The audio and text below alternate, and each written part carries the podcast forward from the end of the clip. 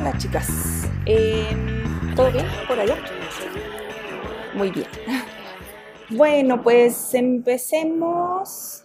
Una disculpa por la semana pasada, tampoco logré subir, como habrán notado, tampoco sobre, eh, logré subir la clase porque me... O sea, mi problema fue que me lastimé la mandíbula a la hora de ir al dentista, entonces no podía hablar porque me empezaba a doler todo. Entonces, bueno, el viernes ya di clase, no pasó a mayores, entonces ya, la cosa, espero que ya siga así, normal. Entonces, lo que hice para no, o sea, para tener la clase de hoy, pero para no darles más trabajo y que entonces tengan que regresar a leer el texto anterior y demás, lo que hice fue hacer una especie de cruce entre tres textos, que es el de Audre Lorde, el de Gloria Saldúa y el de Silvia Rivera Cusicanqui. Lo que voy a tratar de hacer hoy es explicar en dónde se cruzan y entonces entrar en detalles de cada uno para que se entienda. No me preocupa muchísimo si no acabamos, o sea, nos puede quedar algún pendientito porque así ya nos vamos poniendo al corriente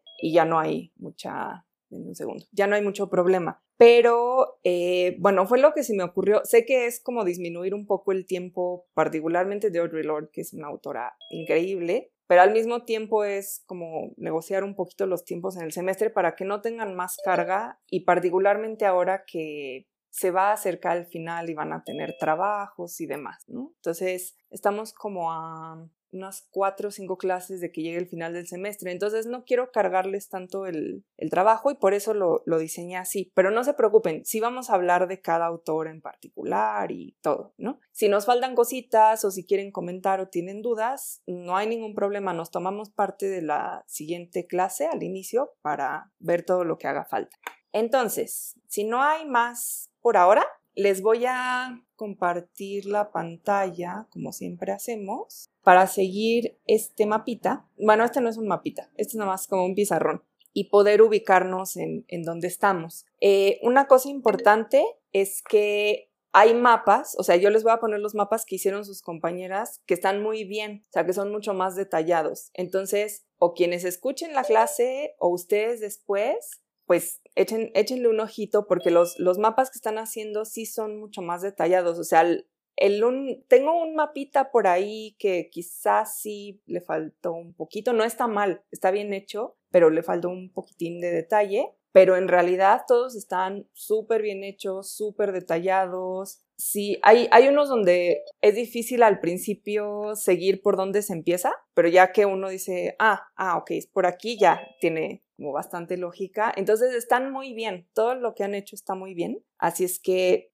consúltenlos cuando, bueno, cuando escuchen esto, quien lo esté escuchando o ustedes que están acá, después échenle un ojito a los mapas porque pueden ayudar mucho como a sintetizar las ideas y a que quede claro cuál es el camino de cada una de las autoras para defender lo que defienden, ¿no? Pero mientras, en, en, esta clase, como es una clase particular porque necesito que todas nos pongamos al corriente de un jalón, sobre todo yo y conmigo ustedes, entonces vamos a utilizar nada más este pizarroncito muy sencillo para que les quede claro cómo estoy haciendo el entrecruce entre tres autoras. Yo siempre pongo, cuando hago esto de leer dos autoras, la recomendación siempre es, pues lean a las dos, pero yo sé que tienen mucho que hacer, si tienen mucho que hacer, entonces escojan a una, ¿no? Pero cuando hago estos ejercicios, la idea es que haya puntos de contacto entre las autoras que leemos, o sea, no nada más están así y entonces pues, pasamos de una a otra, sino que en realidad hay una serie de puntos de contacto entre cada una de, los, entre cada uno de los pares. Entonces, en realidad hacer esto no fue tan difícil, o sea, pasar de la cuestión de raza y clase, que todavía está Audre Lorde ahí, a lo que vamos a ver hoy que tiene más que ver con la lengua, la lengua que se habla y metafóricamente la lengua, la lengua, o sea, el músculo que está dentro de la boca, no es tan difícil. Entonces van a ver cómo sí se puede hacer una especie de puente entre las tres autoras. Entonces, si quieren, empezamos. Cualquier cosa me, me van diciendo. Y acuérdense que si tienen dudas de,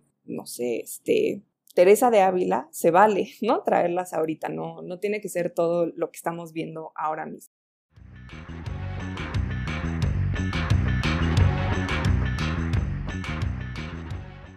Voy a empezar por el texto de Audre Lorde, ¿no? No, no solo por seguir en cierta medida el, el, orden que ya tenemos, sino porque ese es el texto que nos permite integrar todo lo que necesitamos integrar hoy. Entonces, el texto de Audre Lorde va más de la mano con lo que habíamos visto en Angela Davis y en Bell Hooks. Por cierto, Bell Hooks, paréntesis, se escribe así, o sea, no lo estoy escribiendo mal, Bell Hooks se firma a sí misma con minúsculas y tiene una razón para hacerlo. Entonces, aguas con eso cuando la, si la llegan a utilizar en un trabajo, a citar o algo así, es con minúsculas todo el nombre. Así, así hay autores. Si el próximo semestre logro dar uno de los seminarios que quiero dar, así hay otro autor que se firma todo en minúsculas. Entonces, bueno, como así se firman ellos, pues así lo copiamos nosotros, ¿no? Entonces, siguiendo a esas autoras, si se acuerdan muy rápidamente, no me quiero regresar mucho porque nos tardaríamos un montón, lo que proponen es complejizar nuestro pensamiento o nuestra crítica desde la óptica feminista. Acuérdense que crítica no es nada más señalar, sino comprender de dónde vienen ciertas cosas y proponer qué, se hacen, ¿no? Con esas divisiones, esas maneras de pensar, etcétera. Entonces lo que proponen es complejizar y lo que ambas dicen, por una parte Davis en el texto que leímos de manera histórica, no historiográfica, pero histórica, dice, bueno,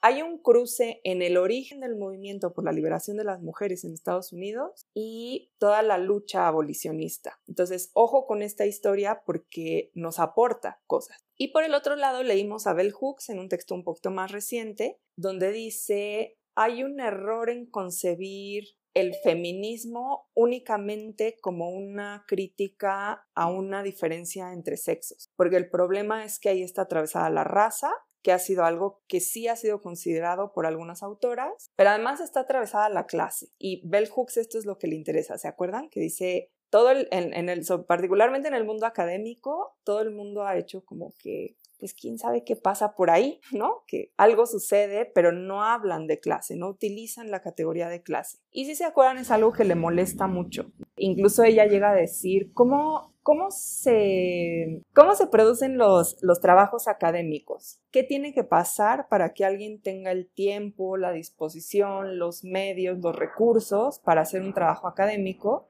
y ahí está el quid de la clase.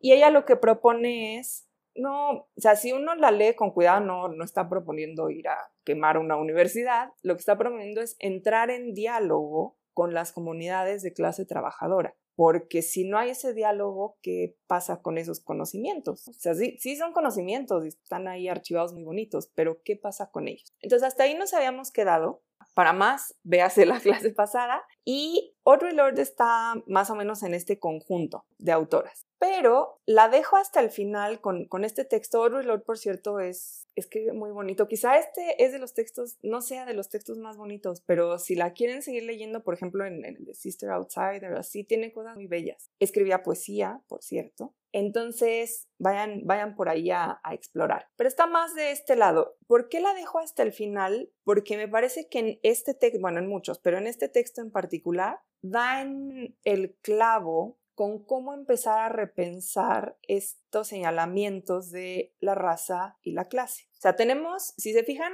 lo que hicimos fue hablar muy en general de una preocupación sobre una experiencia en el mundo que es la experiencia de lo femenino, ¿no? Así, a muy grandes rasgos, con Lynn Segal, con Teresa de Ávila, ¿qué es esto, no? O sea, desde dónde se escribe, desde dónde se habla. Luego, hacer un poco más, no solo preguntarnos por esa experiencia, sino preguntarnos críticamente por esa experiencia, que sería llamada Simone de Beauvoir, em, Virginia Woolf, ¿no? Estos dos clásicos del feminismo más cercano al, al movimiento sufragista y de la segunda ola. Entonces, empezamos más a explorar como cuáles son las categorías críticas que nos permiten decir por qué tenemos esta experiencia, ¿qué, qué es lo que está pasando con esto de lo femenino. Y acuérdense que una constante es que lo femenino siempre es un misterio, ¿no? ¿Quién sabe qué es? Entonces nunca logramos cumplirlo ni sentirnos plenamente en ello porque se conceptualiza de esa manera. Y después empezamos a ver autoras con diagnósticos muy puntuales.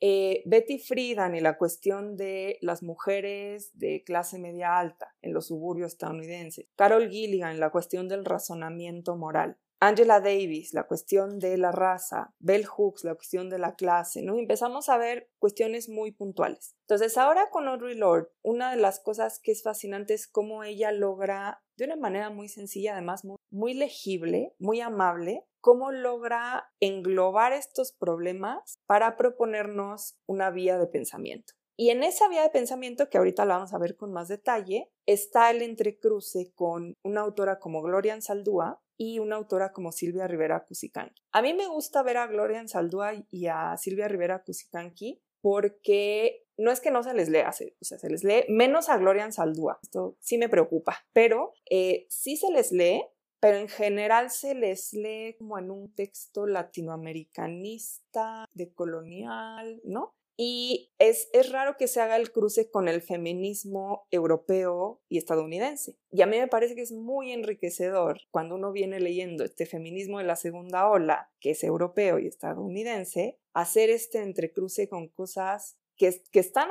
a nuestro alrededor, pero que a veces académicamente no alcanzamos a ver. Entonces, por eso me parece tan enriquecedor. Gloria Saldúa, la verdad es que no se la está leyendo mucho y a mí me parece un empobrecimiento no leerla porque es la autora, la teórica chicana por excelencia. Hay, hay, más autoras, pero es la teórica chicana por excelencia y ahorita que lleguemos a ella les digo porque me encanta este texto de Borderlands. Y Silvia Rivera Cusicanqui porque se le lee mucho en sociología. O sea, ella es socióloga y entonces se le lee mucho en sociología o la parte de ciencia política, pero creo que hay muchas cosas que entrecruzan aquí que son muy importantes para hablar desde nuestro contexto. Entonces, vamos a empezar con cómo Audre Lorde conceptualiza todo este tema de los diagnósticos particulares. Y si se acuerdan, ella empieza diciendo que pues el feminismo tiene muy buenas ideas, ¿no? El, feminismo es una crítica muy válida, tiene buenas ideas, pero que ha ha caído un poco, no lo dice de esta manera, pero ha caído un poco en esta trampa de lo universal, ¿no? En esta trampa de que cuando tenemos un diagnóstico, ese diagnóstico sirve para todo, porque es, es lo que acabamos de descubrir. Un poco lo que le pasó a Betty Friedan, cuando dice, ah, es que las mujeres estamos muy insatisfechas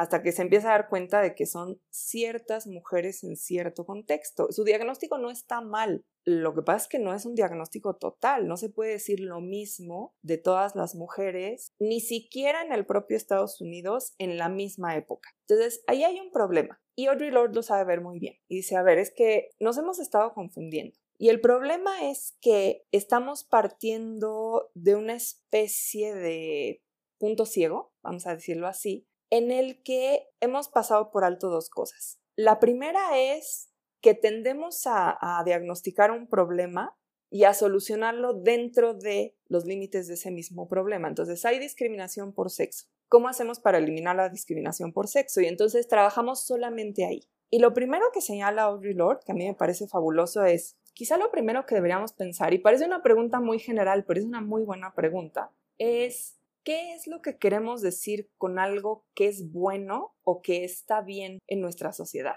O sea, ¿qué, ¿qué es lo que está bien? Y lo que ella dice es, pues ojo ahí, porque si nos detenemos a ver cómo funciona nuestra sociedad, y aquí sí para que vean, creo que es algo, puesto que es un fenómeno económico, y la economía, bueno, desde hace siglos, pero particularmente en el último siglo, ha tenido este proceso de globalización, creo que ahí Audre Lorde da en el clavo. Dice, el, problema con nuestra sociedad es que lo bueno se considera en términos de ganancia obviamente la ganancia económica como tal, ganancia material, o sea, plusvalía, profit, pero también en términos de lo que excede una norma, ¿no? O sea, aquello que destaca, aquello que gana, eso es lo que está bien, ¿no? Eso es lo que hay que alimentar, ahí es donde hay que poner la atención, ese es nuestro objetivo, ese es nuestro destino, ahí está la cuestión. El problema con esa manera de concebir lo que es bueno socialmente es que entonces todo aquello que se refiere a la necesidad en el sentido de la carencia, lo que a uno le hace falta, y todo aquello que se refiere a la diferencia queda como borrado, ¿no? O sea, es, es como aquello que sobra, como surplus o excedente no en el sentido de lo, lo, lo, que te sobra porque tienes mucho, sino sobra porque no sirve. Y lo que Audre Lorde dice es, a ver, vamos a pensar un momentito, porque en general hemos pensado que, pues sí, es el, mundo. acuérdense de lo que les conté hace tiempo con Hannah Arendt, ¿no? que dice que lo privado, cuando hablamos de lo público y lo privado, que lo, lo, privado es esta parte privada de, o sea, el mundo de la necesidad, y entonces es un mundo oscuro y oculto y muy penoso, y el mundo de donde hay que escapar. Yo no leo a Audre Lorde, que sabrá Dios, no sé si leyó algún día ese libro de Hannah Arendt, pero da en el clavo cuando dice, mm, vamos a ver, esta parte de la necesidad y la diferencia es en realidad donde ocurre la vida cotidiana. O sea, la vida de todos los días es precisamente eso, es levantarse, decir qué tengo que hacer hoy, qué quiero hacer hoy, qué puedo hacer hoy, cómo le voy a hacer, encontrar momentos eh, para cumplir lo que uno quiere, encontrar momentos para descansar, encontrar los momentos para comer, encontrar la comida, encontrar el techo. Y lo que dices, yo, acuérdense que ella hace grandes frases de identificación, ¿no? Yo que soy una mujer de color, lesbiana, madre de dos hijos, que pertenece a una comunidad más amplia, que dice, y todo eso soy yo. Cuando yo digo yo, digo todo eso.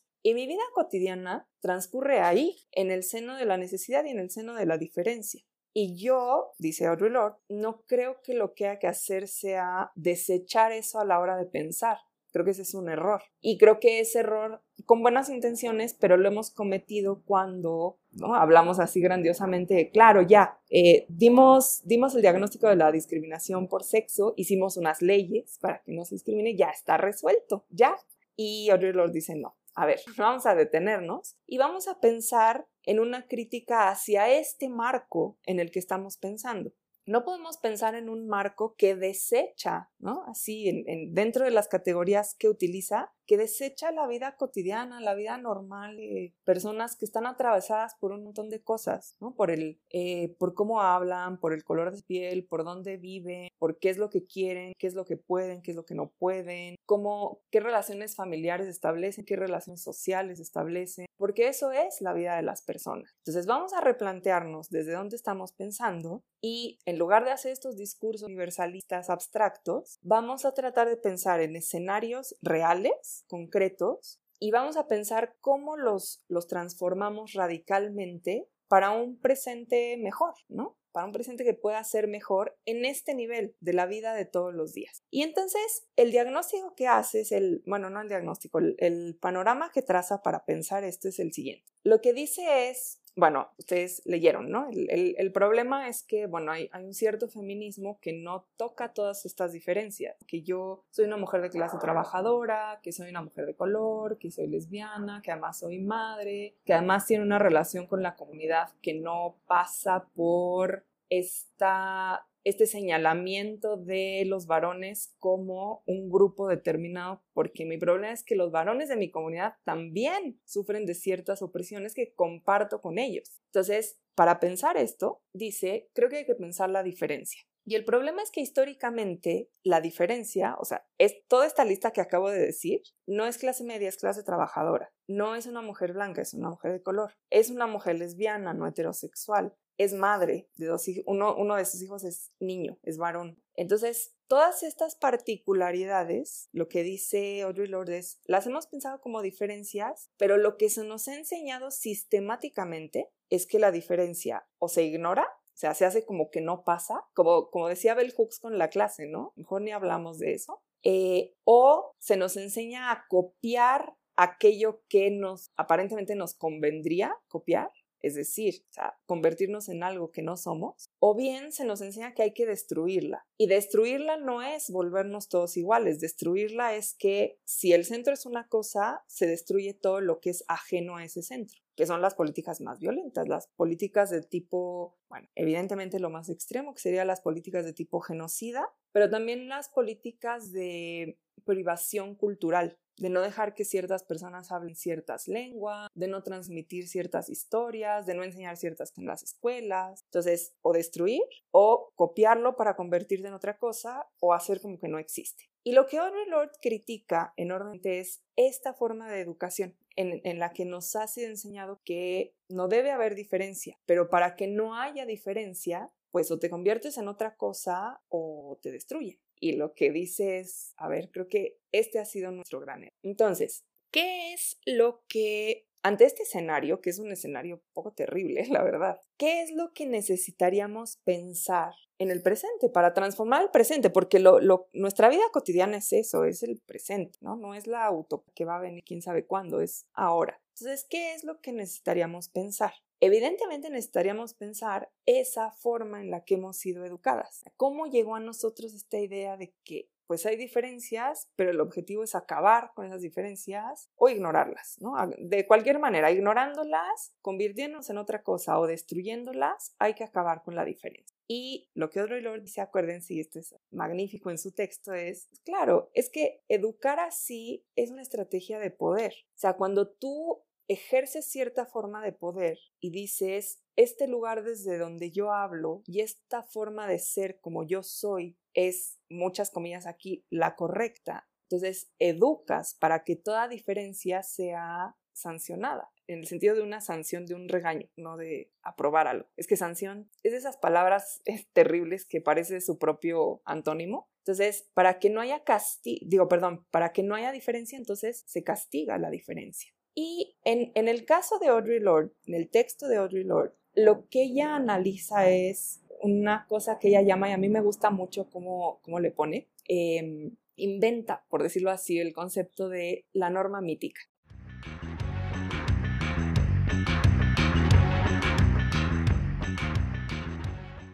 Lo que pasa es que hay una norma mítica, la norma de quién es como el centro de todo o la forma de estar bien en el mundo que es como neutral, como no hay diferencia, es como neutral y es la correcta. A mí me gusta mucho, seguro ya alguna vez les puse este ejemplo, pero es que me gusta mucho ponerlo así. Un maestro lo comparaba con la silla ergonómica, ¿no? Entonces, la, la silla, no sé si ustedes saben, los diseñadores tienen un, un área de estudio que se llama ergonomía, que tiene que ver con el cuerpo humano y cuáles son como las medias, dan de cuenta, ¿no? De, de los cuerpos, o sea, qué, qué, tanto miden los tallos, los dedos, las manos, las orejas, dónde están, tal, no sé qué, para diseñar los productos. Entonces, para diseñar una silla, hacen un estudio ergonómico, incluso lo hacen por poblaciones, ¿no? No es lo mismo la población de México que la población de, sé yo, Noruega, ¿no? Entonces, hacen medias y con base en esas medias de medidas diseñan y tal. Y entonces este profesor decía, la silla ergonómica es un gran ejemplo porque la silla ergonómica está hecha para un señor que no existe,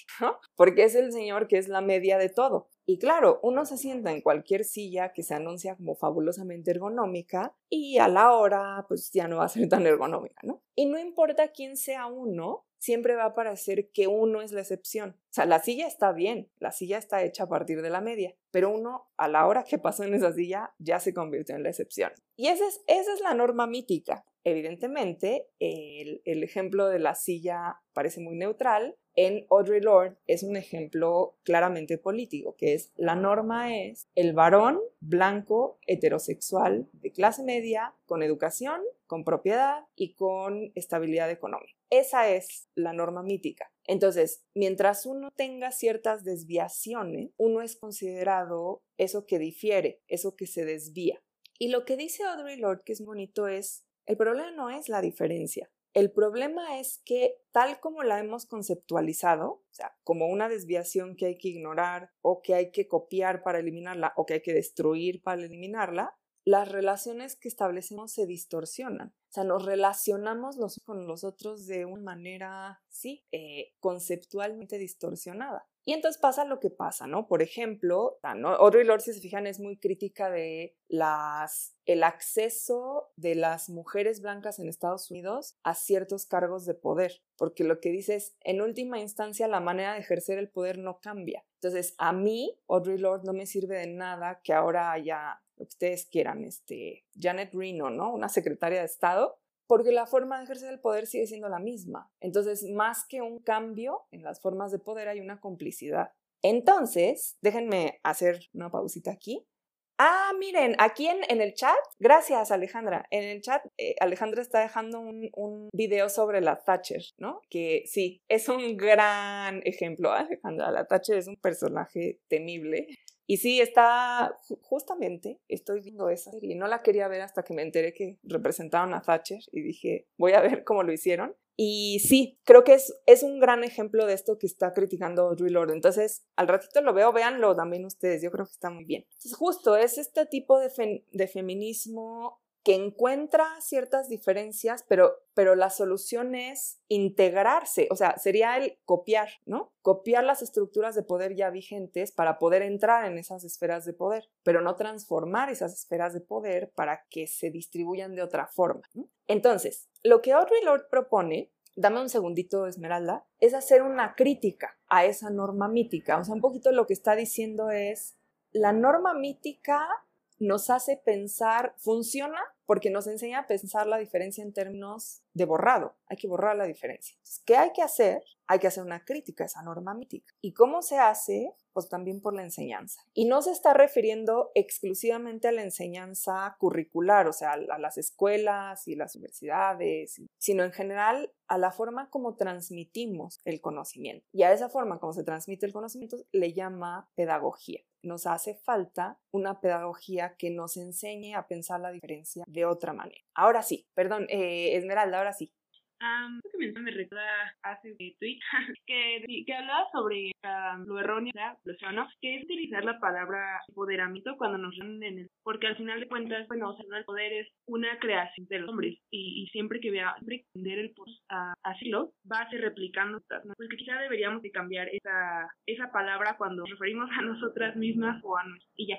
No, está, está muy bien, eh, Esmeralda. Hay un, hay una gran, a ver, una cosa, sí, esa, esa crítica hecha de esa manera es muy válida, ¿no? O sea, por ejemplo, hay, un, hay autoras que dicen que en este momento, por ejemplo, pensar en, en esta idea del techo de cristal, sí, sí se la saben, ¿no? La idea de que tú en cuanto que eres mujer solo puedes llegar a ciertos grados de jerárquicos porque hay una especie de techo invisible donde ya no puedes pasar. Entonces le dicen de cristal porque son ciertas medidas que no ves, o sea, no es algo explícito. Parece que no hay, pero cuando te lo topas, ¿no? Cuando chocas con ese cristal, dices, ah, no, sí, sí está ahí. Entonces, por ejemplo, hay autoras que dicen, ¿cómo vamos a estar pensando en conceptos como el techo de cristal ahora que cuando vemos las enormes oleadas de migración mundiales, porque son mundiales, es de Centroamérica y México para Estados Unidos, de África para Europa, de ciertos países como Myanmar para Bangladesh, vemos que quienes seas, quienes cargan con el peso de lo que hay que hacer son las mujeres. Y ese no es un techo de cristal, o sea, lo que está ahí son muros, ¿no? Muros imaginarios o reales, bueno, no imaginarios, esa palabra la usé muy mal, metafóricos o reales fronterizos. O sea, no, tiene que ver con llegar a las altas esferas de poder, tiene que ver con cómo escuchamos a estas personas. Entonces, en ese sentido, sí, o sea, la, la crítica a mí me parece muy válida, ¿no? O sea, pensar que por el simple hecho de que haya mujeres en cuotas de poder hemos logrado grandes cosas, creo que es muy cuestionable. Ahora, la lengua generalmente nos traiciona porque no es infinita. Las, las, lenguas que usamos no son infinitas y a veces necesitamos esas palabras. Entonces, a veces lo que podemos hacer es resignificar qué queremos decir con poder. Cuando se habla de empoderamiento no creo que estén resignificando nada, ¿eh? Pero es cierto que a veces necesitamos la palabra y necesitamos, por ejemplo, el poder de la colectividad y necesitas, necesitas la palabra, pero claramente ahí no quiere decir lo mismo que, no sé, el poder de un CEO de una compañía, ¿no? Estás hablando de dos cosas distintas. Entonces, sí, o sea, es una crítica muy válida y de hecho es lo que está diciendo Audre Lorde y al mismo tiempo la palabrita va a aparecer por ahí una y otra vez, ¿no? Entonces hay que como ver para dónde está ondeando para poder seguirla, ¿no? Pero sí, muy bien, muy bien las, las dos cosas, ¿eh? Lo de lo que mandó Alejandra y lo que dijo Esmeralda. Entonces, fíjense, la pedagogía para Audre Lorde consiste en pensar la diferencia de otra manera. Y esa otra manera tiene que ver con reconocerla, o sea, no ignorarla, sino reconocerla. Por ejemplo, yo, yo les puse este ejemplo hace unas clases. Cuando las zapatistas dicen, nosotras no somos feministas, o sea, hay que reconocer esa diferencia, no, no, no ir a decirles, ay amiga, es que no has leído, no, o sea, a ver, entonces, ¿desde dónde están hablando? O, cómo lo están pensando? ¿O qué es lo que están haciendo? Entonces, reconocer la diferencia, reapropiarnos de esa diferencia, es decir, lejos de dejar de ser lo que somos, pensarnos desde lo que somos y redefinir la diferencia. redefinirla en términos de cómo nos relacionamos entre nosotros, que suena muy bien, es una pedagogía al mismo tiempo muy difícil, ¿no? Porque tendemos a hacer diferencias, sobre todo binarias, ¿no? O sea, sobre todo lo, lo vemos en las tres autoras, de hecho, las tres coinciden a hacer la crítica a las diferencias binarias. Claro, tener poder o no tener poder, ¿no? Este, bueno, desde lo bueno y lo malo, que es así como una diferencia binaria capital, hasta varones y mujeres, eh, quién está empoderado y quién no está empoderado, quién tiene ciertos conocimientos y quién no tiene ciertos conocimientos, ¿no? Y entonces hace estas diferencias binarias. Entonces va desde ahí hasta y esto es lo más importante en, en Audre Lorde, tiene ideas fantásticas,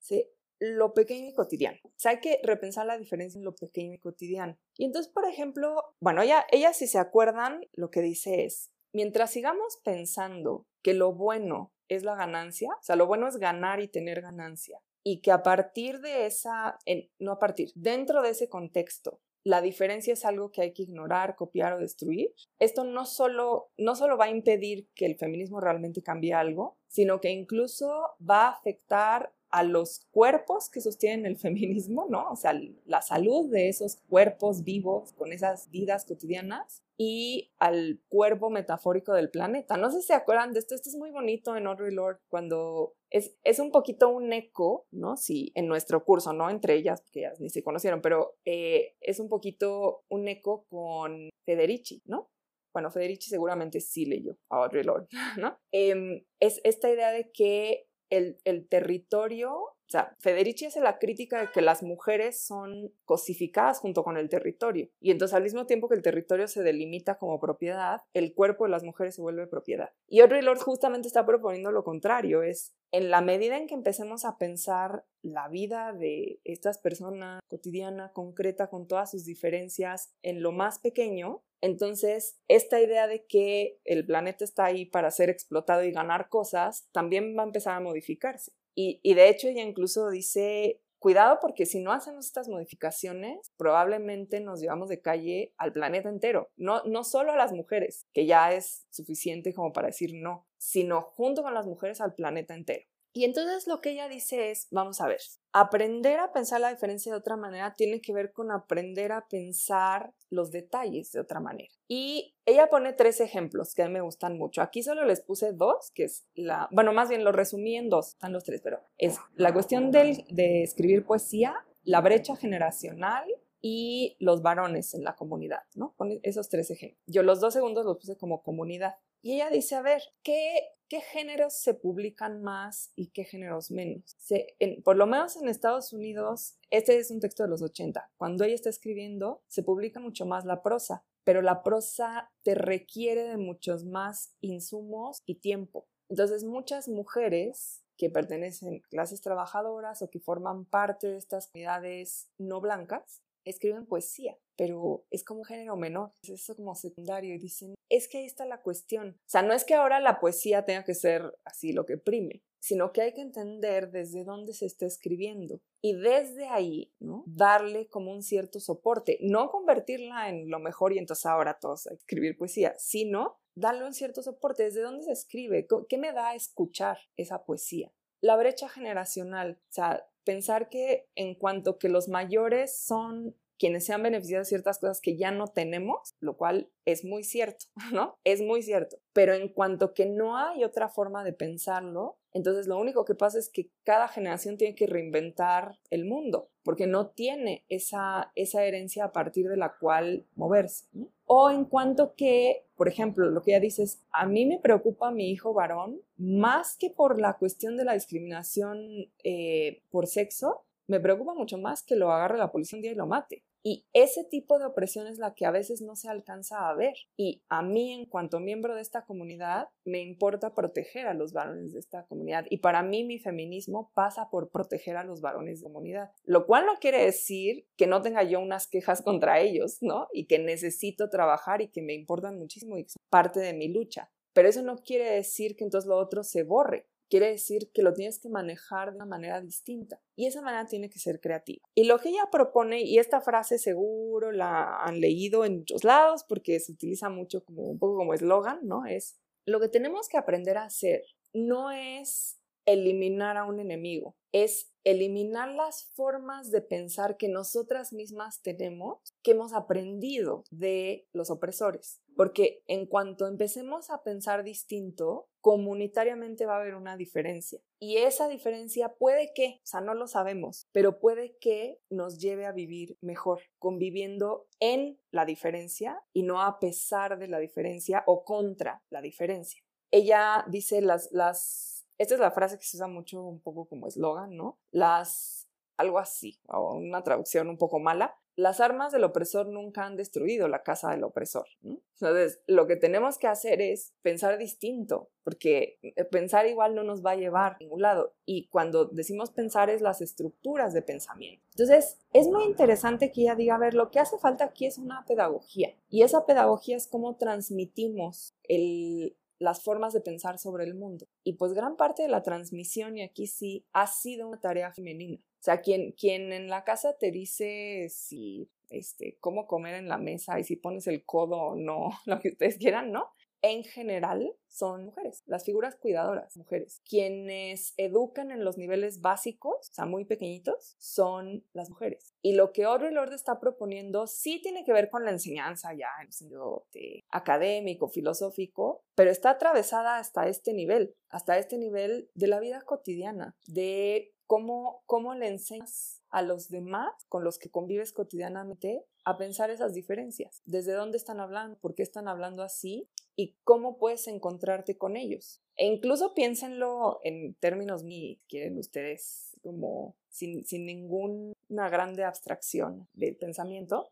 Cuando, no sé, una tía, una abuelita, una vecina, ¿no? de pronto como que dice, es una locura, o sea, como, ¿por qué quieren, o sea, ya votamos, ¿para qué quieren otra cosa? ¿No? Que es una frase muy común, así, pero si ya tienen el voto y derechos, ¿por qué están peleando? ¿No? Es, ese es un, un, momento en que uno dice, a ver, es que creo que no estás viendo ciertas cosas. Y el punto no es entonces decir, no, es que yo soy la autoridad y tú estás mal, ¿no? Sino creo que no ciertas cosas y creo que yo también no estoy viendo ciertas cosas desde donde estás hablando tú y cómo nos vamos a encontrar para convivir ahí, ¿no? Insisto, a mí Gladys Chulchul, que es guatemalteca, y los textos de las zapatistas me parecen grandes textos, o sea, más allá, en, en lo cotidiano está esto todo el tiempo, pero más allá me parecen grandes textos para entender esta idea de hay diferencias y las diferencias, si, si no si las piensas dentro de las mismas estructuras de poder, lo único que va a pasar es que puede que tú mismo seas quien ejerce la opresión, ¿no? Entonces,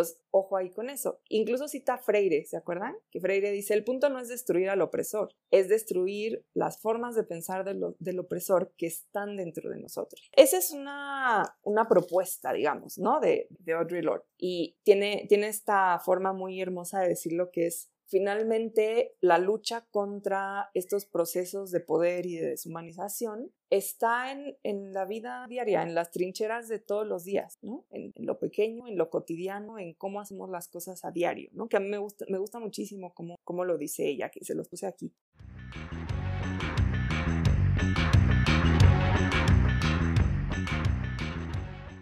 Ahora, ¿hasta aquí vamos bien? ¿Seguras, seguras? Ok, fíjense, el texto de Lorean Saldúa, a su manera, también propone una forma de reestructurar la transmisión de conocimiento. Lorean Saldúa fue una escritora, o sea, escribía, escribió también poesía, escribió ensayo, en general, escritora chicana. Los chicanos son, a ver, este concepto es muy difícil, por cierto, porque no es nada más el migrante, o sea, no es el migrante mexicano. La historia del chicano es mucho más larga. No sé si tienen esto muy presente, lo tuvieron que haber visto en historia en algún momento, pero hay un momento en que Estados Unidos compra el territorio de Texas y otros momentos en que se pelea parte de ese territorio. Entonces ahí hay una combinación de factores, pero el caso es que el, territorio que más o menos hoy corresponde a Texas era parte del el imperio español en América y después pasó a ser parte de Estados Unidos. Y quienes ahí estaban pasaron de ser novohispanos a ser mexicanos, a ser estadounidenses. Pero además hay un componente indígena que aún dentro de lo que llamamos novohispano no entra bien, porque, o sea, novohispano como época sí, pero novohispano como identidad no. Y luego, como mexicano, tampoco entra bien porque mm, un poquito sí más, porque hablan de lo mestizo, pero tampoco eh, abraza, digamos, la cuestión indígena presente. O sea, el pasado sí, pero el presente no y luego lo, lo, anglo, ¿no? Lo que Gloria Saldúa llama lo anglo. Entonces, un poco sí es la cuestión de la migración de los mexicanos hacia Estados Unidos, pero es también la frontera que los atravesó a ellos. O sea, muchos de ellos seguían en el mismo lugar y lo que cruzó fue la frontera. No, no ellos cruzaron la frontera, sino la frontera los cruzó a ellos. Entonces, es una historia muy complicada. Pero el término de chicano, que por cierto viene, o sea, viene de mexicano, o sea, el mexicano es mexicano y luego queda en chicano. Y es una manera de hablar, es una manera de hablar de las zonas fronterizas, particularmente en Texas, pero que se extiende a otras regiones de la frontera México-Estados Unidos, que en un principio era un poco, o sea, tenía esta doble, esta doble cara de lo despectivo y lo identitario. Y al final, gracias a autoras como Gloria Saldúa, son en su mayoría mujeres, por cierto, quienes escriben sobre esto, eh, se va más hacia lo identitario.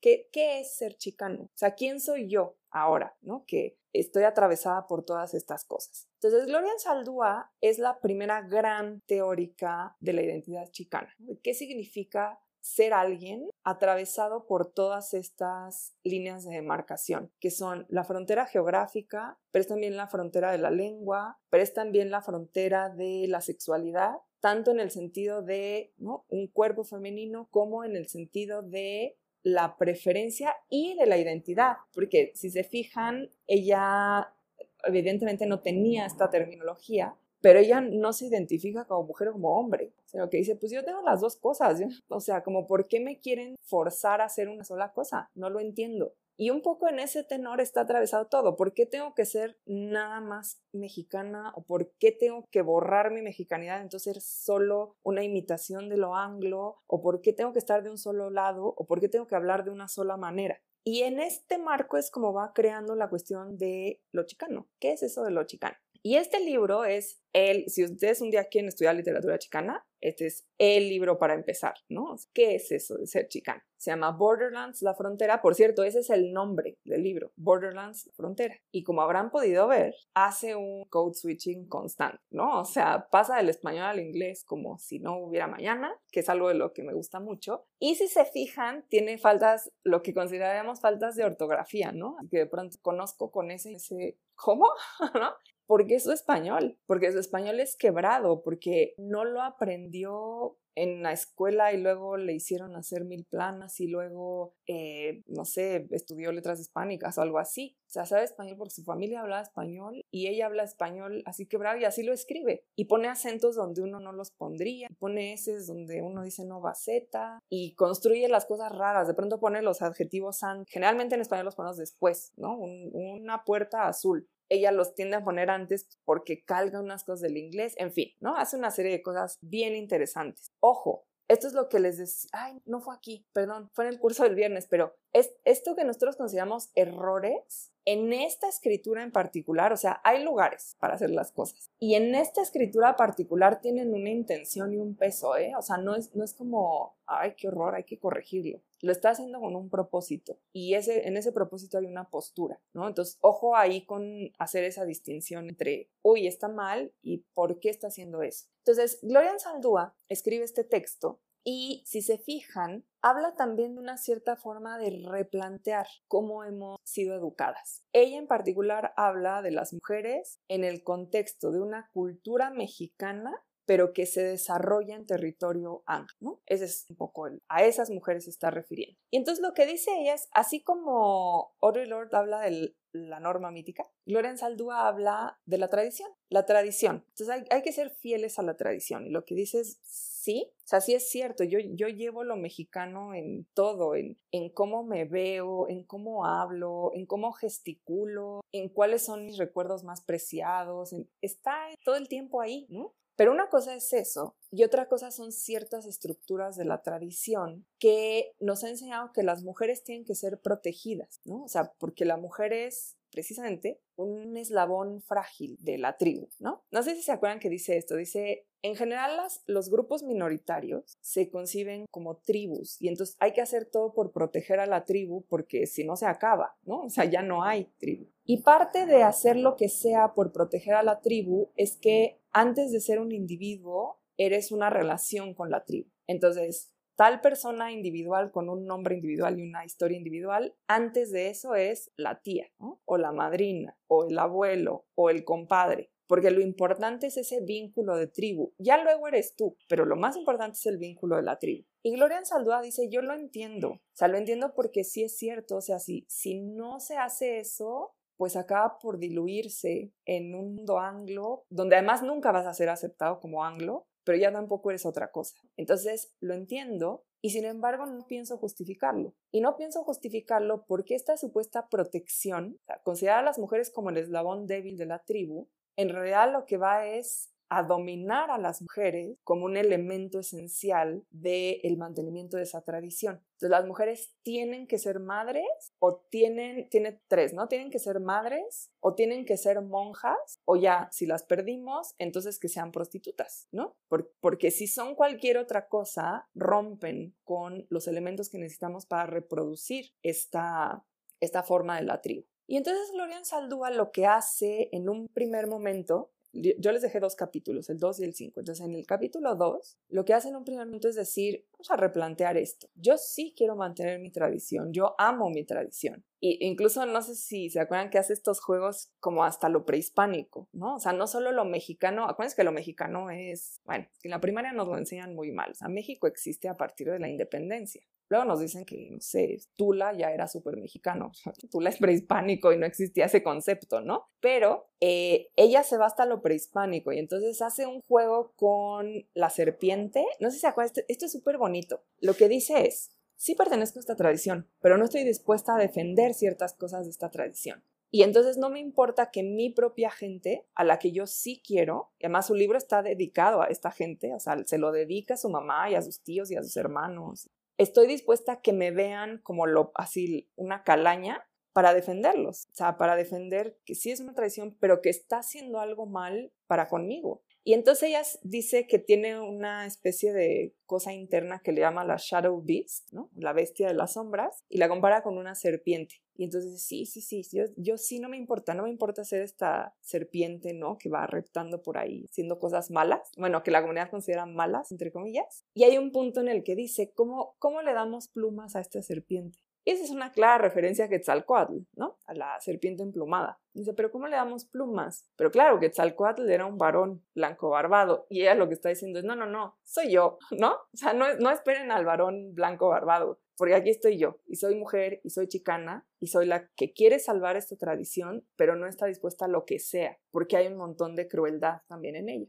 Y entonces lo que, el, el, punto como en el que se enfoca y que nos lleva también al capítulo 5 es que ella dice, a mí siempre, siempre me regañaron por hablar para atrás. Hablar para atrás a lo mejor a nosotros, si, si algunas de ustedes son chilangas, a lo mejor suena muy raro, porque no es una frase que utilicemos mucho, pero en el norte se usa más en todo el norte. El norte también es muy diverso, pero en algunas partes del norte se usa más pero es, viene, es una calca de talk back, ¿no? O sea, talk back como, o sea, reclamar o responder en el mal sentido, ¿no? De ser respondona, eso es. Entonces a mí desde chiquita me regañaron por hablar para atrás, ¿no? Por estar respondiéndole, por decirle, por corregirle a la maestra cómo se decía mi nombre bien, por decir que yo sí era mexicana, por no querer quitarme el acento, por un montón de cosas, ¿no? A, a mi mamá le reclamaba porque quería que planchara las camisas de mi hermano y yo no quería, yo quería ir a leer y a dibujar, o sea, yo le reclamaba a todo el mundo. Y eso me ganó el mote de ser una respondona. Y bueno, mete un montón de, sinónimos, ¿no? O sea, una respondona, pero también una hocicona, ¿se acuerdan que dice una hocicona? Una chismosa,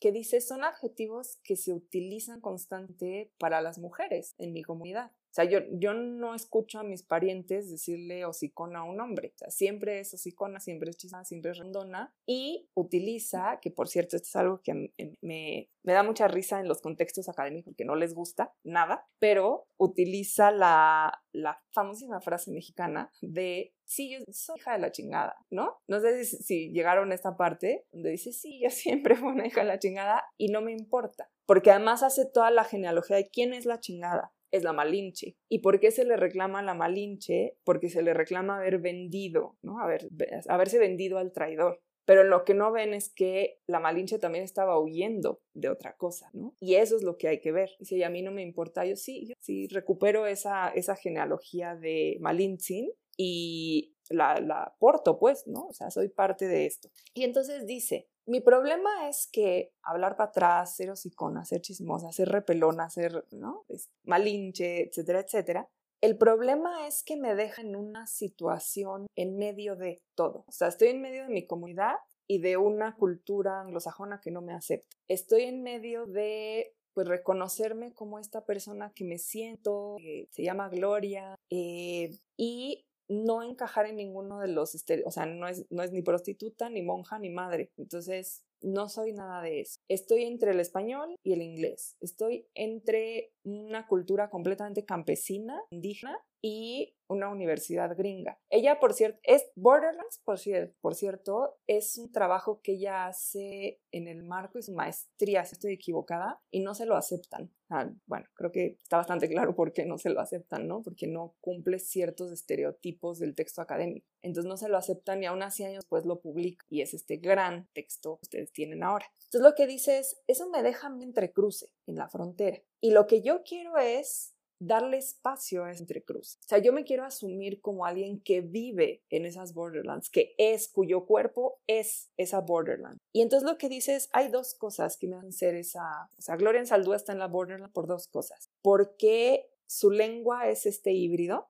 entonces ella defiende su identidad desde la lengua. ¿Y cuál es su lengua? Puede ser el español culto, digamos, o sea, dice, sí, yo, yo puedo aprender, ¿no? Cómo escribir un texto culto y escribirlo pero no voy a conformarme con eso. Yo quiero también el español estándar mexicano, que no es el estándar de la Real Academia. Y yo quiero también no el español estándar, sino el español que se habla en mi comunidad, que es un español viejo, quebrado. Justo por este cruce de la frontera, el español de estas poblaciones es como antiguo, hagan de cuenta, ¿no? O sea, utilizan cosas como la calor o fue en lugar de fue, no porque estén mal, nosotros somos horribles y entonces decimos, ah, está mal, pero no, son formas viejas del español que se mantuvieron porque no había el, el intercambio tan constante como lo hay ahora. O sea que son perfectamente válidas, funcionan perfectamente como signo lingüístico, son viejas y las siguen usando. Pero además está el cruce con el inglés. Entonces ya no solo es el español de su comunidad, es español quebrado, viejo, sino además la pochización, ¿no? O sea, el pocho que es ponerle cosas anglo al español. Entonces hablar, como ella dice, ¿no? Por ejemplo, de la carpeta para decir la alfombra, porque es the carpet, es la carpeta. La yarda, porque es otro, la yarda es el jardín, ¿no? The yard, la yarda, y hay, hay ventas de yardas, ¿no? Entonces, pochizar el español, pero luego también españolizar el inglés, ¿no? Y meter términos del español al inglés. Y también el código, bueno, el text-mex, que es como un code switching, que es lo que hace todo el texto, todo el texto, ¿no? Está escrito así, como de pronto viene el español, de pronto se regresa al inglés, viene el español, se regresa al inglés. Y está también el código pachuco, que es una forma muy determinada de hablar, ¿no? Que es un código muy particular de cierta época si ustedes van y buscan a Tintán, van a ver que utiliza unos trajes raros, así como flojos, grandotes, o sea, como elegantes pero grandotes, raros. Es ese traje, que es el traje de Pachuco, en español, se, digo en español, en inglés se le conoce como suit suit, y eran todo un tema de identidad. Por cierto, Malcolm X llegó a utilizar suit suit, era un rollo ahí muy peculiar entre las Black Panthers y la comunidad latina.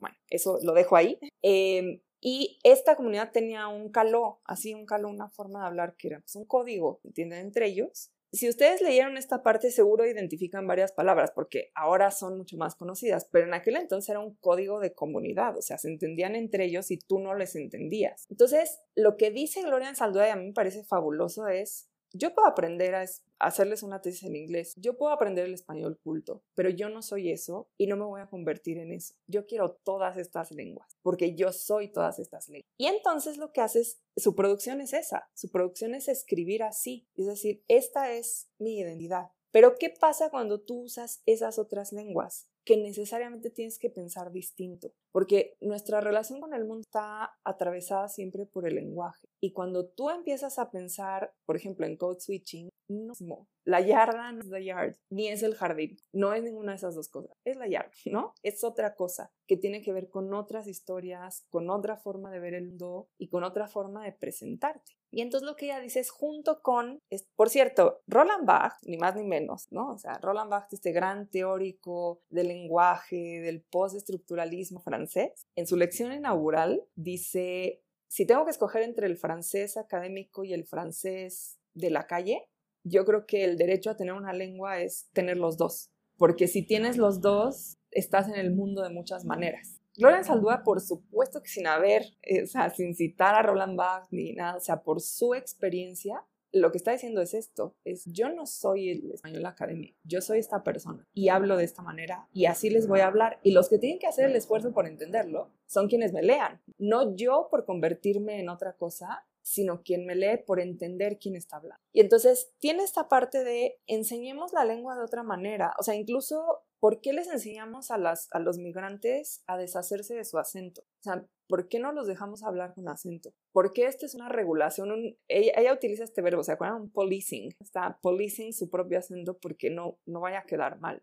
¿Por qué? O sea, que está muy bien tener un inglés británico increíble o tener un inglés, bueno, ¿de dónde? Reino Unido, ¿no? Determinado, un inglés determinado perfecto, está increíble, pero que no tiene por qué ser un policing de las comunidades. Entonces, uno, yo soy todas esas lenguas y dos, yo, yo soy queer. No sé si se acuerdan que dice, yo, yo me identifico a mí como queer. Queer, cuando ella está escribiendo, es un poquito distinto a lo que soy. Queer es simplemente que se sale de la norma, así, simple y sencillamente. Pero lo que es muy bonito es que lo traduce y entonces dice, claro, o sea, mi, mi, comunidad, mi familia, mis, la gente de, de, de, origen mexicano con la que yo convivo, pues dice que me tiré a la loquería, ¿no? Así le dice, que me encanta ese término. Entonces dice, no, este se fue a la loquería, ¿no? ¿Quién sabe qué cosas hace? No sé si se acuerdan de esto, es cuando le dicen, Gloria, ¿cuándo te vas a casar? Porque pues si no eres monja, ¿cuándo te vas a casar? Y que entonces ella les contesta, pues no sé, pero si me caso a ser con un hombre. Y entonces todos se quedan como, no saben qué hacer, ¿no? Se quedan calladitos y, dice, claro, es que, o sea, para ellos yo me tiré a la loquería. Pero a mí, o sea, a mí, Gloria Ansaldúa, lo que me interesa es que la loquería es precisamente una forma de resistir en esa frontera. O sea, de no, no entregarse ni al nacionalismo mexicano, que además suprime lo indígena constantemente, o sea, lo indígena solo es bueno cuando está en el pasado, ¿no? Ni a la copia anglo. O sea, si se fijan, tiene mucho que ver con lo que dice Audre Lorde. Ni dejar de ser lo que eres para fingir ser un anglo, ni tampoco decir, ok, entonces soy mexicano, pero con ello destruyes un montón de cosas, que es todo el pasado indígena, incluso todo el pasado, en, esa zona particular, todo el pasado de intercambio, porque Texas, siempre fue, ahora no, ahora es otra cosa, pero durante los siglos XVI y XVIII fue un verdadero este, mosaico ahí de todo, de todo lo bueno, todo lo malo, un relajo. Y no solo hay influencia anglo, hay también influencia francesa, española, indígena, de lo que hoy llamaríamos, entre comillas, los indígenas de México, comillas, porque qué es eso de México en la cosmovisión indígena, y los indígenas de Estados Unidos, también comillas, ¿no? que son culturas que se parecen pero no son las mismas, porque Mesoamérica culturalmente es distinta al norte de América. Y todo eso está junto en ese territorio. Y entonces lo que ella dice es, no, yo, yo soy todo eso. Y parte de ser todo eso es negarme a identificarme como un solo elemento de un binario. Entonces, ni soy hombre, ni soy mujer, yo tengo las dos. Ni soy estadounidense, ni soy mexicana, soy las dos. Ni soy eh, mestiza por completo, ni soy indígena por completo, soy las dos. Y esta postura lo que le permite es decir, sí voy a hacer todo por reivindicar mi identidad, pero no voy a justificar todo lo que viene con mi identidad. Y esa postura siempre será una postura de frontera, siempre será una postura de decir, sí, sí, sí quiero afirmar esto, pero no justificándolo a cualquier precio. Entonces, lo que ella dice, sí voy a reafirmar mi mexicanidad y mi carácter de india en, en el sentido de reapropiarse. ustedes saben que aquí en México indio es un término despectivo, ¿no? O sea, se usa como un, en la calle, oiganlo, y se usa como un insulto. Y ella lo que hace es reapropiarse del término y decir, yo, yo sí soy india, ¿no? Pero claro, cuando lo dice, lo que está tratando también de defender es que parte de todo lo que es ella es también esa raíz indígena. Por cierto, el, árbol, o sea, la idea de las raíces, luego un árbol que se expande, es una figura muy chicana. La utilizan muchísimo. Entonces, hay una cosa que le llaman la triple raíz, que es México, Estados Unidos y las culturas indígenas. Y entonces la idea de que de esta triple raíz sale un árbol que se vuelve todavía más diverso con las ramas, que son todas las variantes de comunidades de origen mexicano o migrantes que viven en territorio estadounidense, ¿no? Que hay mucha diversidad, no es una sola. Incluso hay oposición entre por ejemplo, los, los latinos de Florida no quieren a los cubanos porque los cubanos han recibido muchos privilegios por este rollo de que Estados Unidos eh, sanciona a Cuba y una, una de las formas, entre comillas, de sancionar a Cuba es privilegiar a los cubanos en Miami. Entonces, el resto de los latinos no quiere a los cubanos en Miami, pero en otras zonas sí se unen, por ejemplo, en Nueva York, ¿no? Cubanos con mexicanos, con eh, dominicanos y sí forman más no es una unidad, sino que si algo pasa, sí se unen más, ¿no? Pero luego en otras zonas, por ejemplo, los, los que ya son terceras generaciones no se iban bien con los migrantes recién llegados. O sea, esto es muy complicado, no es así como un bloque de, ay, claro, los chicanos, ¿no? O claro, los migrantes, o claro, los latinos, ¿no? Pero justo complejizar esa manera es lo que está tratando de hacer Ansaldúa y de decir, si no entendemos las cosas en esta complejidad, no estamos transformando nada. Y parte de esa complejidad es su identidad chicana, pero una, un gran componente de esa identidad es ser mujer y hacer una fuerte crítica de una tradición que ha tratado a las mujeres como herramientas para mantener una tribu en un contexto en que se entiende, pero que aunque se entiende es injustificable. Tú no puedes tratar a las personas de propia comunidad de esa manera por ser del otro sexo en aras de preservar algo que sí, está en peligro, pero cuyo precio de preservación no puede ser ese. Y entonces lo que ella dice es, no, yo sí salvo la tradición, pero no a ese precio. Y ahí es donde viene todo este feminismo chicano, que es fabuloso, porque es un feminismo histórico, es un feminismo, o sea, histórico en el sentido que voltea hacia la historia, es un feminismo eh, de, ay, se me fue la palabra, ay, eh, ¿cómo se dice? Cuando peleas por algo, militancia, eh, de militancia lingüística, volteas a la historia que es de militancia lingüística y que además, curiosamente, viniendo de una de las comunidades más conservadoras, es de los primeros feminismos en, en este contexto de minorías que como, como Bell Hooks, por ejemplo, empieza a luchar abiertamente también por todas las identidades diversas, ¿no? Que es, esto es muy bonito porque generalmente pensamos en estos contextos de tradición mexicana, pues como son, ¿no? Que son contextos muy cerrados, muy conservadores. Y cuando Ansaldúa escribe, es muy bonito ver cómo ella dice, no, no, a mí me quitan lo mexicano, nada más que aquí lo mexicano es también lo queer y abre todo, abre un panorama increíble de cosas que pensar dentro de lo que llamamos lo mexicano que es una construcción histórica, pero precisamente porque es una construcción histórica, hay muchas cosas que han quedado sin pensar. Entonces, la idea de Gloria Saldúa, y les puse aquí esta cita porque me gusta mucho, es sí, hay una tradición, yo soy parte de esa tradición, pero no voy a justificar todo. Y esta es una frase que repite como tres veces, que es, not me sold out my people, o sea, no soy la malinche en ese sentido, ¿no? But they me, ¿no? sí la tradición, pero no al costo de mi vida, ni de mi forma de expresarme, ni de mi sexualidad, ni de mi capacidad de, de hacer otras cosas que no sea ser madre, monja o prostituta. ¿Hasta aquí vamos bien? Sí. ¿Seguras, seguras? Ok, entonces vámonos a la última partecita. Ay, creo que vamos bien, es que pensé que no iba a acabar. Vámonos a la última partecita que es, de nuevo, hay algo que es una forma de transmisión de costumbres, conocimientos, saberes, que están haciendo una crítica desde saberse mujeres y no solo mujeres, sino mujeres atravesadas por otras situaciones, ciertas culturas, ciertas razas, cierta lengua, ciertas formas de comunidad, ¿no?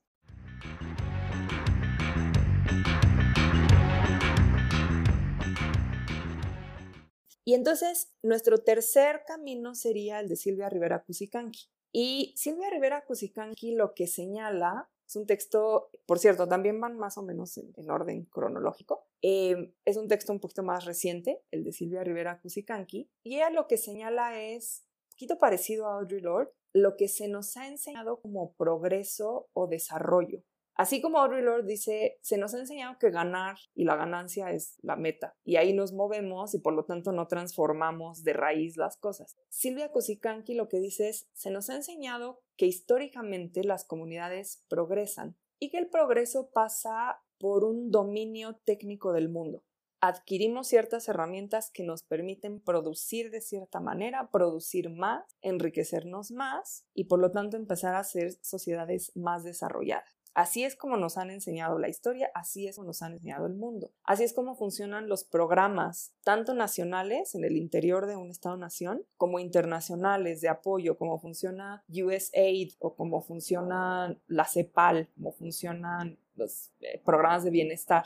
la idea de tienes poquito, no te preocupes, te voy a dar para herramientas, vas a dominar técnicamente el mundo, vas a producir más y vas a ser más desarrollado. Por cierto, este es un debate, por ejemplo, hoy en día es uno de los debates sobre la crisis climática, que haya atravesado una cuestión de justicia. ojo, no, estoy diciendo que esto deba ser así, estoy diciendo que es uno de los marcos del debate, que es por qué las naciones industrializadas sí tuvieron derecho a industrializarse haciendo lo que se les dio la gana, y de pronto ahora quienes tienen que cortar emisiones son las naciones que están tratando de industrializarse, ¿no? Ojo, que eso no quiere decir que, ah, bueno, sí, entonces la justicia es que también hagan lo que se les da la gana. O sea, el debate es muy complejo. Pero fíjense cómo hay una cuestión de justicia y de decir, ¿por qué? O sea, ¿por qué de pronto yo tengo que ser el que hace toda la energía limpia si quienes hicieron todo antes fueron ustedes? Como que, ¿qué está pasando aquí? Pero ahí está implícita esa idea de progreso, de que la idea es que teníamos que ser todos como Inglaterra, o todos Estados Unidos, o todos como después Europa entera.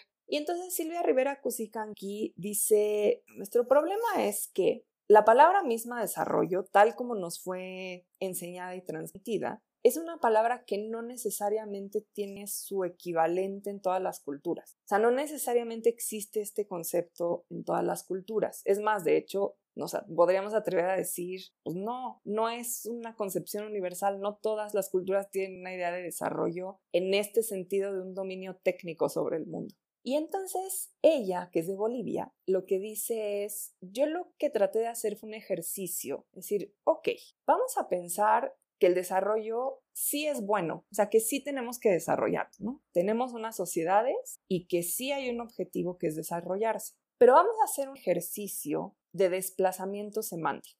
Ese semántico, por cierto, semántico, o sea, desplazamiento de signos, desplazamiento semiótico. Y ese ejercicio de desplazamiento semiótico va a consistir en pensar qué quiere decir desarrollo cuando yo lo traduzco. Y con esa traducción, entonces, volver sobre la misma idea. Y este es el ejercicio que hace Kusikanki aquí. Y lo hace desde la postura de una mujer un poco parecida a Ansaldúa, que hizo estudios universitarios, pero pertenece a una comunidad campesina. O sea, o sea digamos que entró en este mundo, que por cierto, evidentemente a ambas les dijeron, pues ese es el desarrollo, ¿no? O sea, el punto es que entres de alguna manera a esta sociedad. ¿Qué vía de entrada tienes? Pues el college o la universidad y por ahí te vas metiendo, haces lo que te digan y entonces vas a tener una mejor posición, ¿no? Esta es un poco la idea. Y en ambas lo que pasa es que sí, sí hacen ese caminito y se van dando cuenta de que tienen que renunciar a demasiado para llegar a otra posición y entonces hacen esta voltereta, que para Gloria Saldúa fue defender la cultura chicana, fue activista, o sea, digamos, no se volvió una, una académica de lo chicano, sino que trató de publicar, fue activista, siguió regresando con su familia, etc. Y en el caso de Silvia Rivera Cusicanqui es alguien que también se regresó hacia las comunidades, tiene un centro de, no sé cómo llamarle, es una muy bonita, es un centro de enseñanza, pero no sea, no es una escuela o una universidad, sino es un centro de enseñanza de saberes comunitarios, ¿no? Y ella, trabaja mucho en este centro y bueno, da, conferencias, tal más en el, en rollo académico, pero siempre con esa intención de, regresar a, a una comunidad donde este saber tenga alguna manifestación concreta, ¿no? Entonces, lo que ella hace en este texto, diciendo, a ver, somos mujeres, somos campesinas, de, de nuevo, recuerden a Federici, ¿no? Tenemos este conocimiento sobre la tierra, sobre los cuerpos, sobre el trabajo. Vamos a pensar desde ahí. Y somos, pertenecemos a la cultura aymara, que es una de las culturas indígenas en lo que ahora, en la modernidad del Estado Nacional, es Bolivia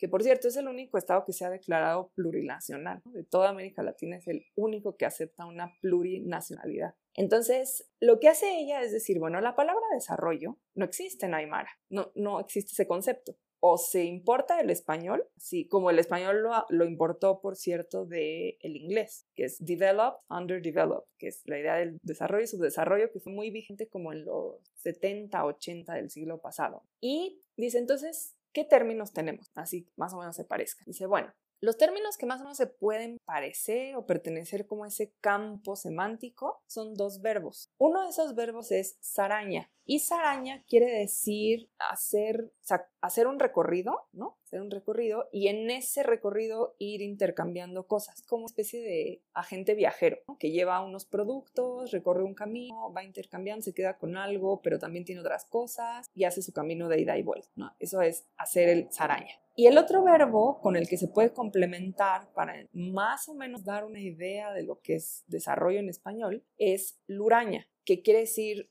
la manufactura, o sea, producir cosas en lugar como tener un taller y hacer sillas, tener un taller y hacer vasos de vidrio, esa es la parte del uraña. Entonces, bueno, si uno los toma juntos, puede pensar en un concepto más o menos similar, que sería producir, sacar esa producción, intercambiarla y enriquecerse con otra cosa.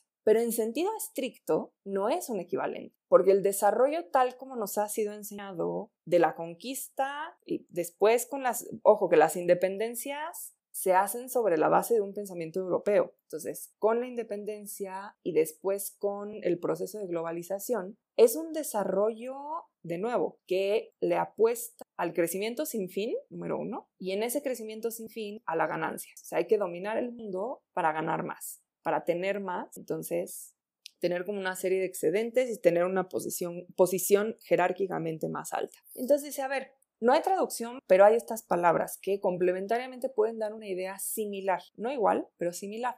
¿Qué pasa si nosotros pensamos el desarrollo traducido? O sea, desde este desplazamiento semiótico. Lo que dices, bueno, vamos a traducir, tenemos el luraña y el saraña, y vamos a integrar estas ideas. ¿Cómo se integran? Pues dentro del pensamiento quechua y aymara, que es de donde vienen estas palabras, particularmente del aymara. Y lo que dice es, esta es una forma de romper con la idea de que el desarrollo es una idea universal y total, o sea que todas las sociedades tienen que desarrollar y para desarrollarse tienen que hacer esto. Si se fijan, de nuevo, es un poquito lo que critica Audre Lorde cuando dice, claro, o sea, llegan unas feministas, denuncian la discriminación, resuelven la discriminación, pero no se fijan en nada de lo demás, ¿no? Y la idea de que entonces estas leyes antidiscriminación son universales, porque el problema siempre es el mismo y si las ponemos, resolvemos el problema del mundo entero. Y lo que dice Audre Lorde es no, no, porque así no funciona el mundo. Y lo que dice Rivera Kusikanki en términos del desarrollo es no, porque no funciona igual en todo el mundo. Entonces, el desarrollo no es una noción universal, no es algo que venga a beneficiar al entero. Vamos a traducir y vamos a ver a qué llegamos con la idea traducida.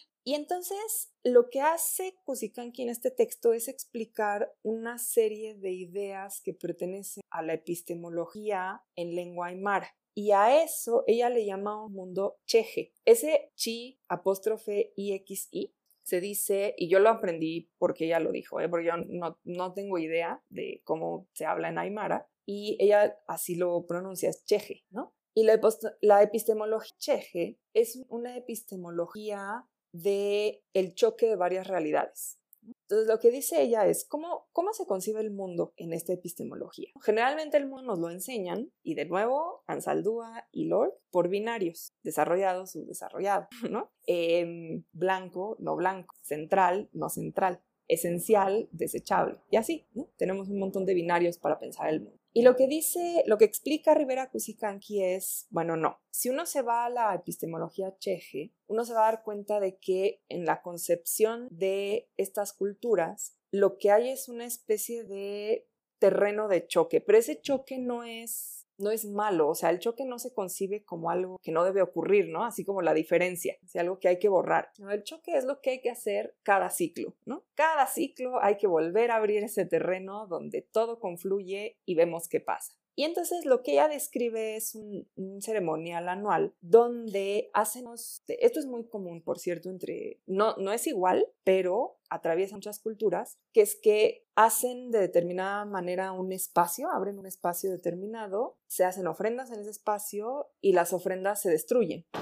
Y la destrucción de las ofrendas es una manera de recomenzar. Es algo que en Occidente no se entiende muy bien porque la destrucción es como gasto y como Occidente le gusta acumular, como que no entiende bien esta, esta noción del gasto. Pero esto es algo muy común entre muchas otras culturas, que se ofrenda, se destruye, pero destruir te permite volver a empezar, por eso destruye. Entonces, ella explica un ceremonial particular de la Sierra de Bolivia donde se tejen tapetes, que se llaman taris, y este tejido ritual, o sea, no es un tapete cualquiera para poner en tu casa, no es un tejido ritual. Y estos tapetes lo que representan es el espacio del cosmos en chiquito. Entonces son un microcosmos donde se junta todo lo existente, todos los seres, como dice ella, para entonces ver qué pasa cuando se juntan, se les dan ofrendas, se destruyen ofrendas y se recomienza el mundo. Que esto es muy normal en muchas culturas. Hay distintos ciclos, ciclos lunares, ciclos solares, este, cada año, cada tres años, cada cinco, cada cuarenta y dos, o sea, ¿no? Varía, pero esta idea de recomenzar es común. Y entonces ella describe cómo ¿Qué simboliza, no? El tari. Dice, bueno, por una parte, y aquí sí les confieso, no sé si lo estoy diciendo bien, pero lo, digo como lo puedo leer, ¿no? Se por una parte tenemos la, la, parte, bueno, esto de Pacha a ustedes les tiene que sonar, porque hay una frase que se utiliza mucho en contextos un poco más New Age y no tan específicos, ¿no? Pero es la Pachamama. La Pachamama es la madre tierra, ¿no? Y este Pacha viene de Sudamérica y viene de ahí. Entonces, en términos aymaras así específicos, dice, bueno, tenemos una parte del tejido que representa la Alax Pacha. Y la Alax Pacha es todo lo que viene de afuera o de arriba. Entonces es lo ajeno, lo que viene de otro lugar, pero también lo que tiene que ver con lo divino. Esa es una de las partes que se junta en el Tari. Otra de las partes es la alcapacha, que es el aquí y el ahora, no lo que viene de afuera y arriba, sino el aquí y el ahora. Otra es el G o K, no sé cómo se dice, pacha, que va a ser la más importante, por cierto, que es lo desconocido, algo que quién sabe qué es. No es ni aquí ni ahora, ni es afuera y arriba, sino lo desconocido. Y el último, por supuesto, que es la mancoapacha, que es adentro y abajo, o sea, lo que es terrenal, lo que está dentro de la comunidad. Y todos esos polos, por decirlo de alguna manera, se encuentran en un choque en este microcosmos. Y lo interesante es que en ese choque lo que permiten, o sea, no es, no es la destrucción por la destrucción, es una dinámica. ¿Qué hacemos con lo de aquí, ahora, aquí abajo, aquí adentro, en relación con lo de allá afuera, lo de allá arriba, con miras a lo que pueda surgir, el futuro, lo desconocido. Lo desconocido, no, estrictamente hablando para los aymaras no es eso, pero aquí Kusikanki, además de lo desconocido, que quién sabe dónde viene o qué es, es el futuro, porque no sabemos, no sabemos cómo es el futuro. Entonces, lo que dice es, todo esto choca en esa integración. Cuando, cuando los aymaras hablan de luraña, que es la producción sedentaria, y saraña, que es salir, recorrer, intercambiar, etcétera, esa es, por decirlo así, una segunda traducción de lo que sucede cada año en el ritual, que es lo que tenemos, nos, nos, nos ubica en el mundo y nuestras costumbres está aquí, sale, ¿no? Y choca con lo de afuera y lo de arriba y lo que ha pasado y lo que no esperábamos y hace intercambios. Y en esos intercambios es donde la vida puede seguir. Si no hay esos intercambios hay un estancamiento. Entonces necesitamos que la vida siga. ¿Y cómo sigue? Haciendo este tipo de evaluaciones. Entonces, lo que para los aymaras es un ritual anual de renovación, Silvia Kusikanki, que, o sea, no, no, no es una simple metáfora, o sea, ella conoce esta realidad, estas prácticas, y desde la sociología las analiza como una forma epistémica, es decir, una forma de estructurar nuestro pensamiento sobre el mundo. Y entonces lo que dice es, cuando yo traduzco la palabra desarrollo, el resultado no es un, ah, ahora los aymaras entienden que desarrollo es que, qué sé yo, tienen que meter agricultura intensiva y talar la selva y meter tractores, ¿no?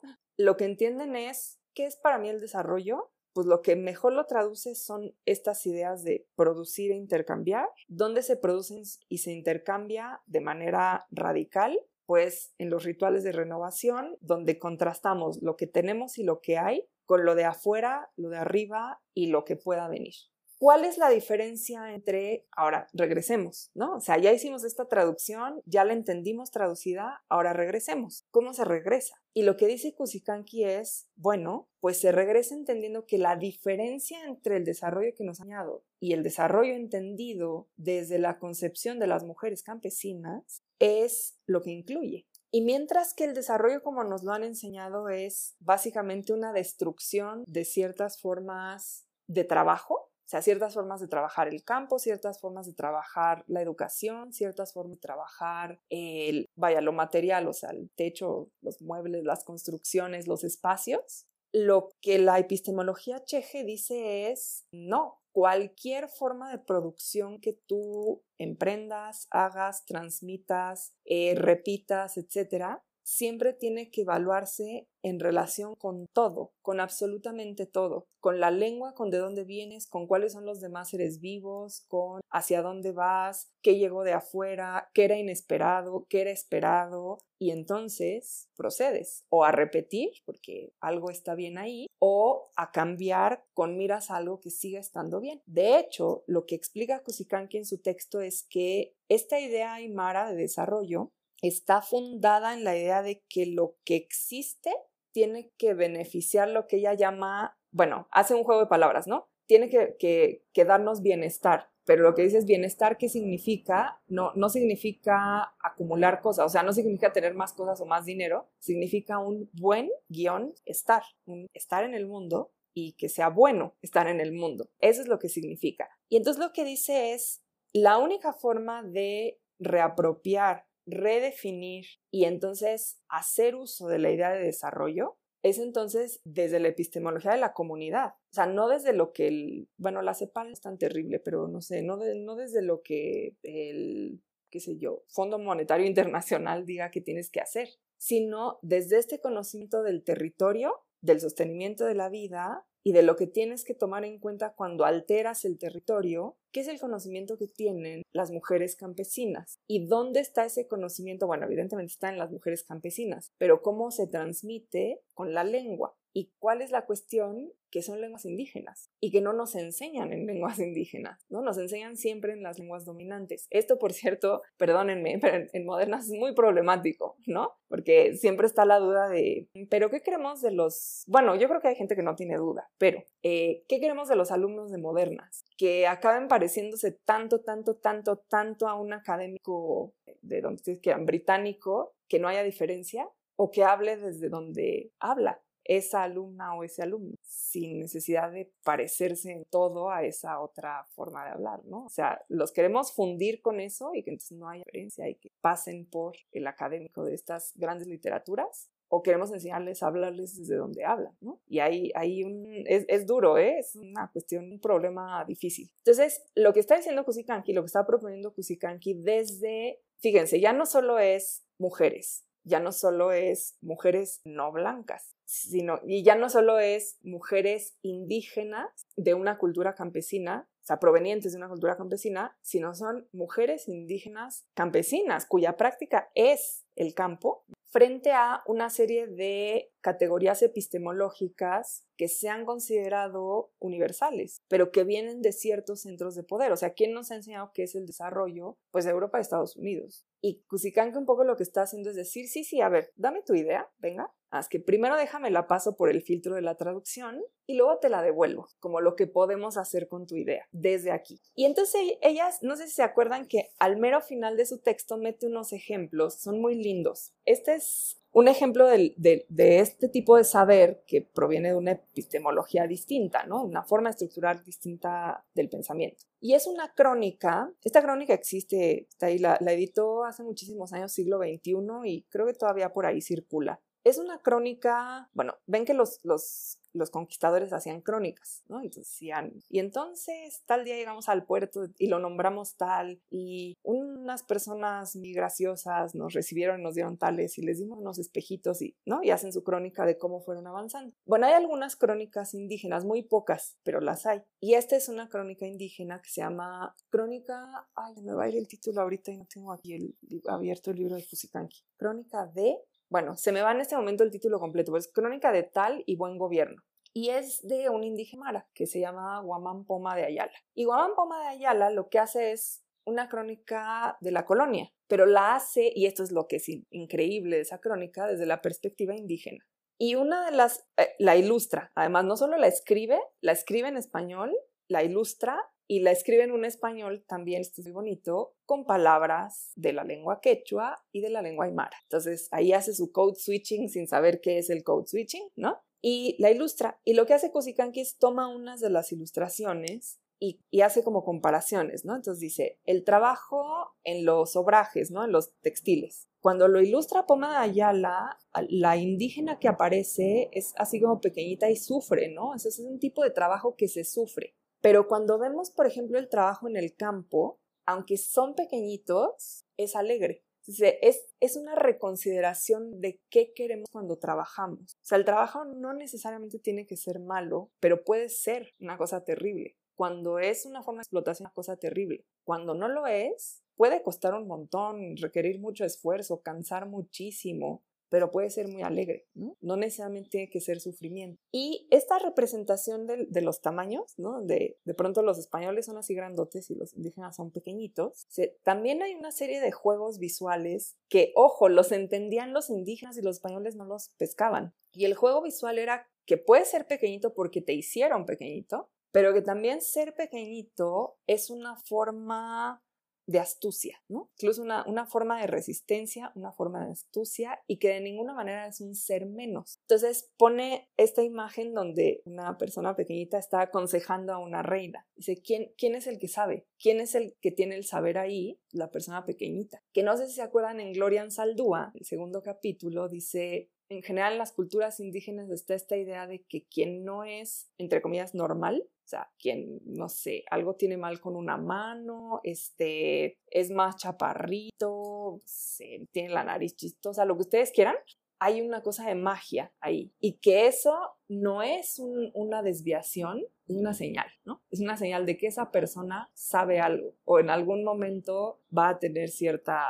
este, cierto papel en la comunidad. Y Kusikanki no, no hace la misma analogía, pero juega un poquito también con Guamán Poma de Ayala a esta idea de lo pequeño no es carencia, lo pequeño no es menor, lo pequeño es ese saber de el cosmos, es ese saber de sí trabajar la tierra, pero además considerando lo que pasó, lo que vino de afuera, lo que viene de arriba, los secretos de abajo, eh, lo desconocido que está por venir, evaluarlo y decir, bueno, entonces sigamos por aquí, hacemos este recorrido, intercambiamos, regresamos y replanteamos. Y dice, ese saber tendría que ser una forma en que se nos enseñara a pensar. Tenemos que replantear nuestras formas de pensar y no basta, o sea, sí es importante hacer un trabajo académico, pero no basta con el contenido académico. El contenido académico tiene que ir a dialogar con otras cosas para reformarse, si no, nomás está ahí girando sobre sí mismo. Y entonces la propuesta de Kusikanki, que es muy bonita, es Tratemos de hacer otras formas de epistemología, por ejemplo, una epistemología entendida desde las mujeres campesinas, y en esa epistemología vamos a reevaluar. Lo pequeño ya no es malo, el trabajo ya no es malo, siempre y cuando nuestras estructuras enteras de pensamiento hayan cambiado para la práctica, ¿no? ¿Hasta aquí vamos bien? Sí. ¿Seguras, seguras?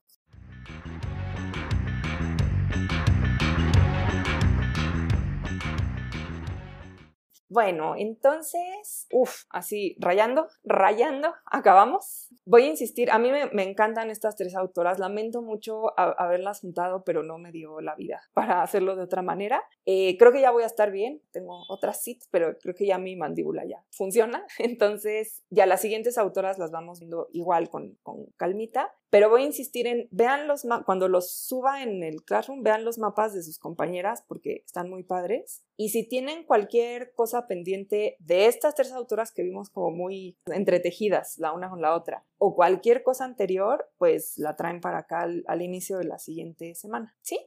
Súper, chicas. Pues entonces, si quieren, aquí le dejamos y ya estamos a punto de terminar la hora. Y cuídense mucho, sigan leyendo. Nos toca Gerda Lerner, que es muy padre, el concepto de patriarcado que lo usamos como si fuera cualquier cosa. Y Graciela Hierro, que fue maestra de la facultad. Entonces, está bonito. Sigan leyendo y nos vemos la semana que viene. ¿Sale? Ay, muchas gracias. Sí, sí, claro, sí, sí. Bye, bye, chicas.